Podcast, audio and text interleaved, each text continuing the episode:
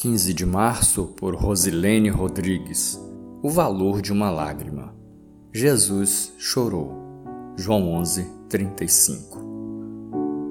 As passagens acima nos mostram momentos em que Jesus viveu emoções que o levaram a chorar. O primeiro momento é quando Lázaro morreu. João 11, 3 afirma que Jesus amava aquela família. A palavra grega usada para amor nesse versículo é filéu, que significa um amor fraternal, amor de amigo. Jesus se sensibilizou por aquela triste realidade de perda, teve compaixão e chorou. A compaixão é um sentimento que desperta em nós o desejo de que o outro supere a situação em que se encontra e, se possível, colocamos-nos como canais para essa superação. No episódio lido, Jesus foi um canal para reverter a situação ao ressuscitar Lázaro.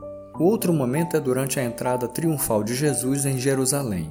Ao ver a cidade, Jesus chora. A motivação aqui para as lágrimas do Mestre é a incredulidade de Jerusalém, cidade que foi palco dos milagres de Jesus, mas não o reconheceu como Salvador.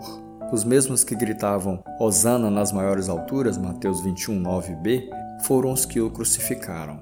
O povo perdeu a oportunidade de viver o amor ágape de Jesus. Ele estava tão perto deles, mas longe do coração. Jesus trouxe vida para nós, não destruição. Ele foi motivado pelo amor ágape. Ele se importa conosco, tem compaixão de nós. Não rejeite esse amor do Salvador. Abandone a vida de pecado que faz Jesus chorar, porque você sabe o valor dessa lágrima.